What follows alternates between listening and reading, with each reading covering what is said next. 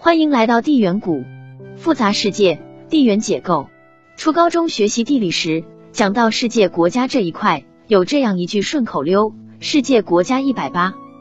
面积额家中最大，领土临水海陆空，两邦之间国界划。也就是说，在大多数人的知识体系中，世界上国家面积最大的是俄罗斯，加拿大紧随其后，中国排名第三，而排名第四的就是我们熟悉的美国。事实真的是这样吗？实际上，加拿大实际的国土面积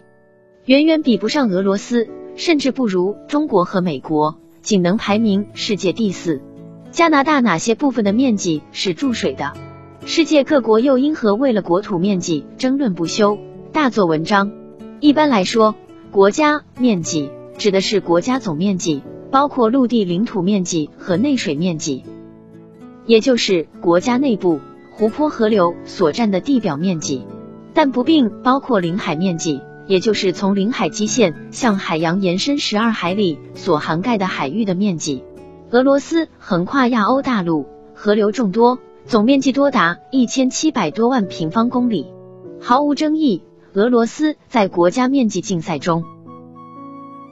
稳坐世界头把交椅，其他国家难以望其项背。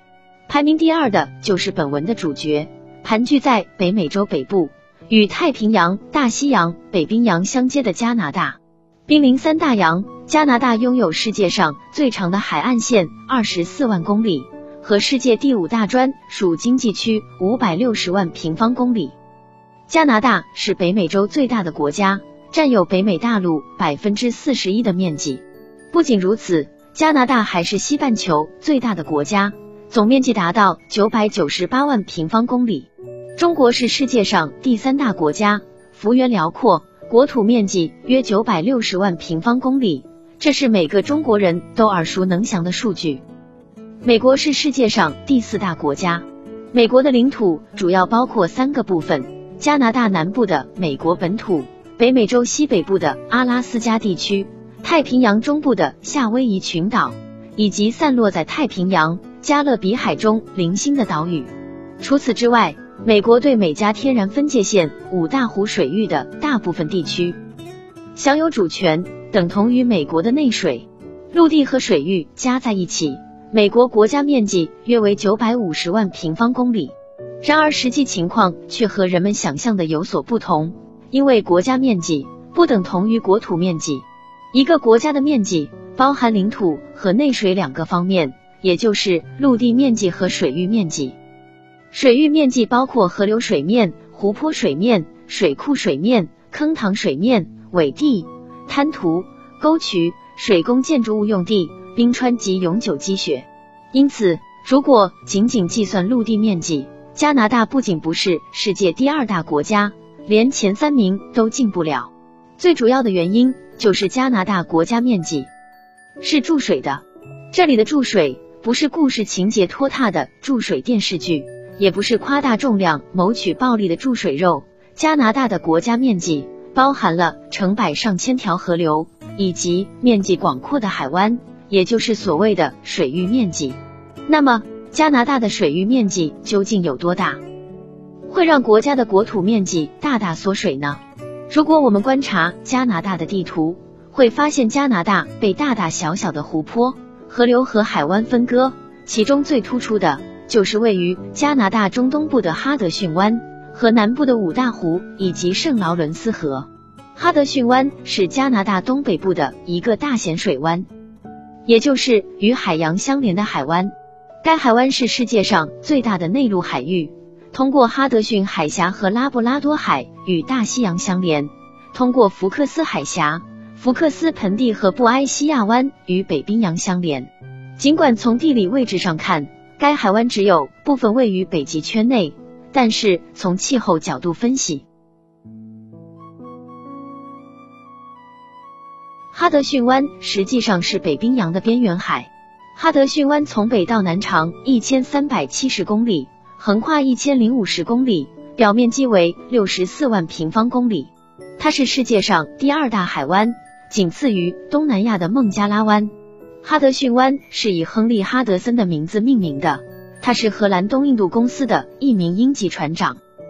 一六一零年，正是他驾驶探索号探索并发现了这一海湾以及周围的河流。加拿大将这个海湾视为国家内部水体，也就是内水，并宣称它自古以来就是加拿大的内水。因此，哈德逊湾的总面积都计算在加拿大的国家面积当中。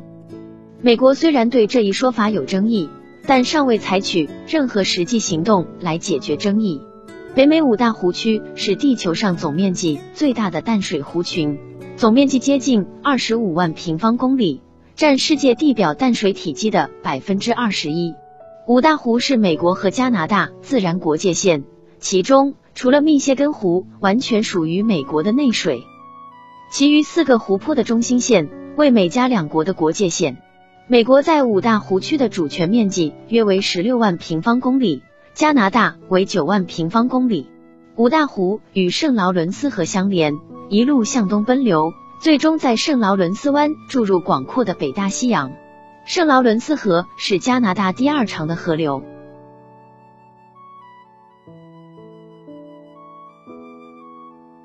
总长度超过三千公里，河流宽阔平坦。自然又占据了加拿大很大一部分面积。出海口圣劳伦斯湾是一个半封闭的海湾，面积约二十二万平方公里。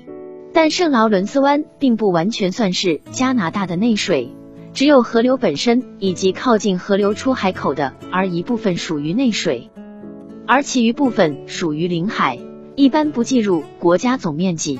除了哈德逊湾和五大湖区。加拿大还有无数大大小小的湖泊和宽阔的河流，例如麦肯齐河是加拿大第一大河，全长超过四千二百公里，流域范围涵盖了加拿大西北部的绝大多数地区。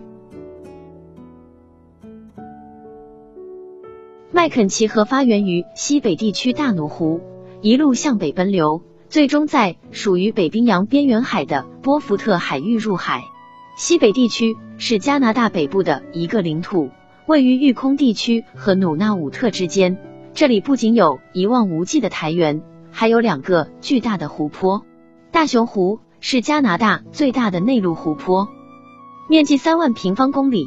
而不远处的大奴湖面积稍小，接近三万平方公里。还有南部曼尼托巴省的温尼伯湖，面积接近二点五万平方公里。是加拿大南部走廊地区最大的内陆湖泊，也是加拿大第六大淡水湖。除了湖泊和河流，加拿大北极地区的群岛和海峡也不得不提，尤其是著名的北极群岛。加拿大北极群岛大约包含三点六万个岛屿，各个岛屿之间有或大或小的海峡将它们分离，而这些海峡统称为西北航道。这些海峡有的狭窄。有的则十分宽阔，宽度甚至超过二十四海里，理论上属于公海范畴。因此，北极群岛虽然看上去总面积很大，约为一百四十二万平方公里，可如果去掉星罗棋布的海峡，实际岛屿面积可没有那么大。事实上，在计算国家面积的时候，一般不将西北航道覆盖的水域计算进加拿大的国家面积。因为这一地区一直存有很大的争议，加拿大政府认为几千年来北极原住民赖水生存，加拿大应在此享受历史性水域权。西北航道应是加拿大内陆水域的一部分，但美国和欧洲各国声称他们是国际海峡和过境通道，允许自由和无阻碍的通行。随着气候变化和全球变暖形势愈演愈烈。北极地区海冰减少，西北航道将逐渐具备通航条件。对于这一地区主权的争议仍将继续。国家面积按国际惯例是叫总面积，指的是总面积等于土地面积加该国内部水域的面积。所以，当中国用九百六十万平方公里的数据参赛时，在世界上排名第三。那么，如果我们排除掉各个国家的水域面积，仅计算纯陆地面积，这个排名又会发生怎样的变化呢？根据国土资源普查的统计数据，加拿大水域面积约一百万平方公里，如此一来，加拿大的陆地面积仅有大约九百万平方公里。排名世界第四。排名世界第一的仍然是俄罗斯，主要原因不言而喻，俄罗斯的确是货真价实的土地大亨。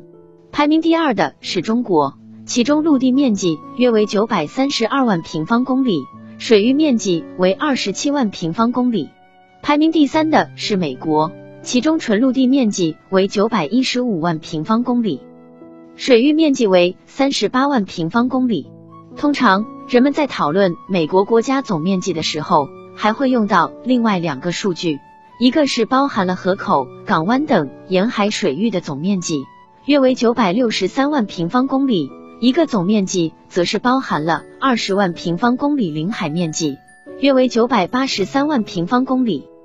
也就是说，如果仅仅计算陆地面积，看起来身形庞大的加拿大会在脱水的作用下滑落到世界第四名，比排名世界第五的南美国家巴西也大不了多少。所以，当我们谈论到一个国家的面积的时候，有多种不同的定义。每个国家都在寻找对自己有利的统计方式，变着花样的让自己的国土面积看上去大一些。以美国为例，根据中央情报局一九八九年到二零一零年披露的数据，美国的国家总面积从九百三十七万平方公里上升至九百八十三万平方公里，并非是美国扩大了，而是统计方式发生了变化。不过，各国也有一个共识，那就是寸土必争。在这个全球化趋势不断深化的今天，如果能够扩大一点点领土、领水。或者领海的面积，对于国家未来的发展都是有益无害的。关注地缘股，生活更有世界。感谢您的收听，我们下期再见。